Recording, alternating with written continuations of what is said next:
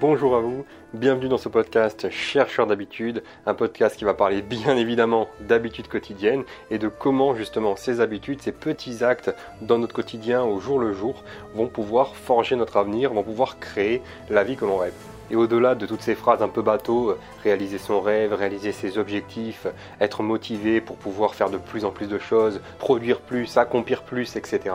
On va recentrer le débat, enfin si on a un, puisque je parle tout seul, mais en tout cas on va recentrer ça sur euh, le fait de quelles techniques on peut utiliser pour se faciliter le quotidien tout simplement. Et cette semaine, je voulais vous parler de la marche pensive.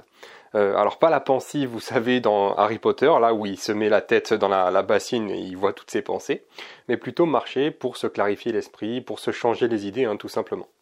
Alors bon, je tire pas ça de mon chapeau. Hein. Euh, Aristote déjà à l'époque avait euh, euh, fait tout un groupe qu'il avait appelé les péripatéticiens. Donc bon, aujourd'hui ce mot est complètement dévoyé et ne veut plus dire grand-chose. Mais à l'époque, les, les péripatéticiens, c'était des gens qui pensaient en marchant, qui essayaient de réfléchir en marchant. Et c'est pour ça aussi que Aristote avait commencé à enseigner toute sa vision des choses, toutes ses idées, etc.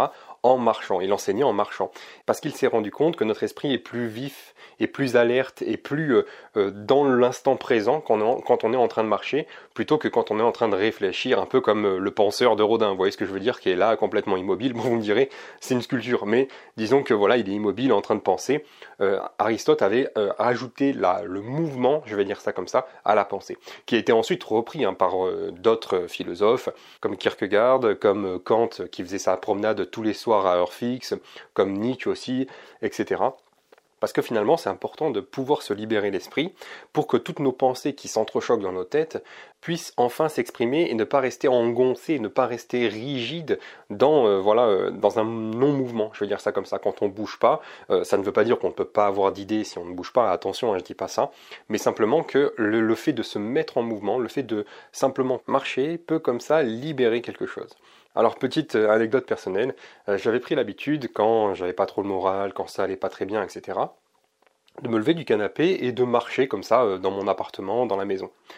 et quand je me suis mis en couple, ma copine m'a un peu pris pour un fou, parce que voilà, à des moments, elle me voyait faire les 100 pas à la maison, à tourner en rond, etc.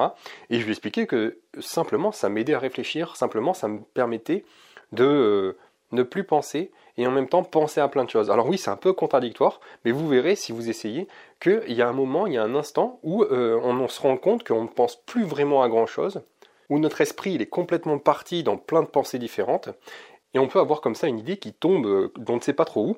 Alors bon, on sait que ça peut venir de l'inconscient, mais disons que euh, c'est une idée qui tombe comme ça et qui vient résoudre un problème en particulier, un obstacle qu'on avait du mal à franchir.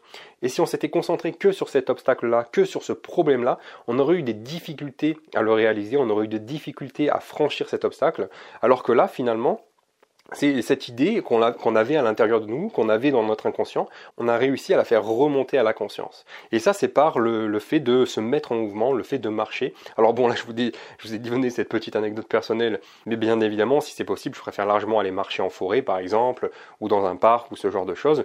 Quoi qu'en même temps, je me suis rendu compte aussi qu'il fallait être dans un environnement plutôt calme, dans un environnement euh, où on n'est pas distrait par plein de bruit extérieur, euh, où on n'est pas euh, justement attiré par quelque chose, simplement un endroit où on peut marcher sans réfléchir, tout en réfléchissant. Et ensuite, ben, c'est à chacun de se l'adapter finalement à son quotidien, à sa situation. On peut très bien euh, mettre de la musique dans les oreilles ou mettre de la musique dans la maison, par exemple, euh, mettre un podcast en fond, mais on ne reste pas concentré, on n'est on, pas focalisé, on n'est pas concentré sur ce qui se passe aux alentours. On peut avoir justement une musique de fond si on n'aime pas trop le silence, ou on peut simplement ben, ne rien mettre et marcher en silence. Et on n'a pas non plus besoin de faire ça tous les jours, euh, à telle heure, pendant 30 minutes, pendant 20 minutes, pendant 40 minutes, enfin bref, peu importe.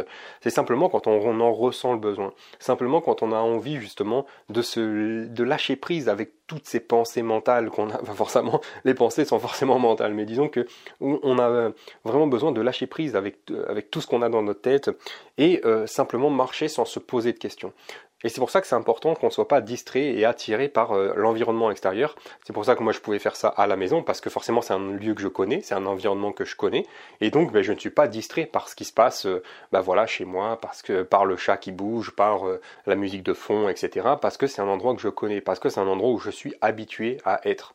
Donc c'est un endroit qui rassure, où on se sent en sécurité, et où les pensées peuvent se faire plus concrètes, et en même temps être moins distrait. Alors on peut au début justement couper son téléphone, ou le mettre en mode avion, ou le mettre en mode silencieux, enfin bref, peu importe, pour pas être distrait justement par euh, toutes les notifications, par les mails, enfin bref, ça c'est vraiment à vous de voir. Au bout d'un moment, finalement, on s'en rend même plus compte parce qu'on est dans nos pensées tout en étant présent sur le moment. Et c'est vrai que bah, quand on a une idée qui vient euh, dans, ce genre de moment-là, ça peut être bien d'avoir un endroit où la noter, parce que comme c'est un florilège de plein de pensées ben, voilà, qui s'entrechoquent et en même temps ben, voilà, qui vont euh, euh, partir dans des directions différentes, on peut oublier l'idée très vite. Donc c'est pour ça que ça peut être bien d'avoir un petit calepin, enfin un endroit où on peut noter comme ça toutes nos idées, on va pouvoir les retrouver plus tard.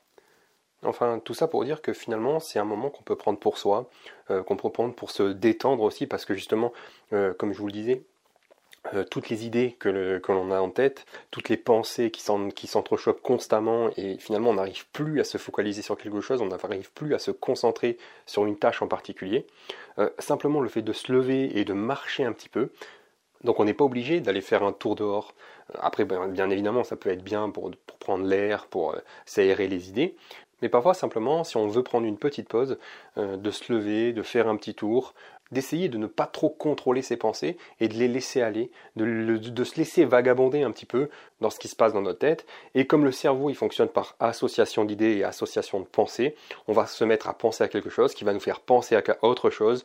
Cette autre chose va nous faire penser encore à autre chose, etc., etc. Et comme ça, on va pouvoir aller dénicher une idée qui est euh, voilà incrustée dans notre inconscient, auquel on n'avait pas conscience. Hein, justement, c'est le, le but de l'inconscient. C'est quelque chose qu'on n'a pas conscience.